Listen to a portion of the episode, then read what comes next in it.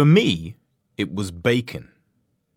There I was, standing in the streets of Medellin, Colombia, looking hungrily at a delicious empanada.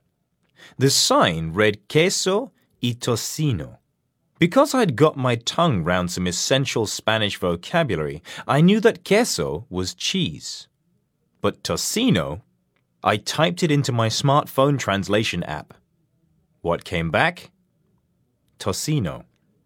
I later learned that means bacon in the local lingo.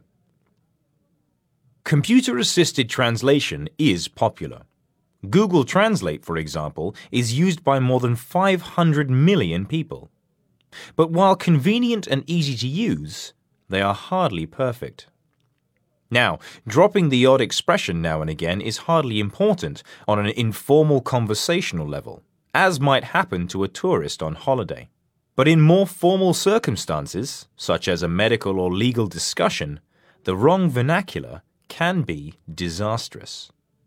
So, can a computer translator ever equal a human? The technology has come a long way. These days, people can wear a translation earpiece. These pick up the foreign terminology and translate it directly to the wearer. Andrew Ochoa, chief executive of US startup Waverly Labs, a producer of one such earpiece, says they work by combining a network of algorithms and speech recognition technology. But they have limitations. Firstly, there's a delay while the phrase is translated.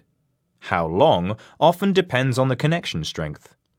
Secondly, they aren't able to communicate human sentiment well. Human conversation is subtler than just the words used. It has tone, attitude, nuance, for example. If you want to create a relationship, you need a human translator to make it sound natural. Zoe Cooper, brand and content director at WordBank, a global marketing and translation agency, told the BBC. So while many professional translators do use computer assisted translation tools to help them with the repetitive nature of translation, context is important. It might work well for a survey or instruction manual, but for important human to human speech, and for the time being at least, better to use a translator, or your message might get garbled or lost in translation.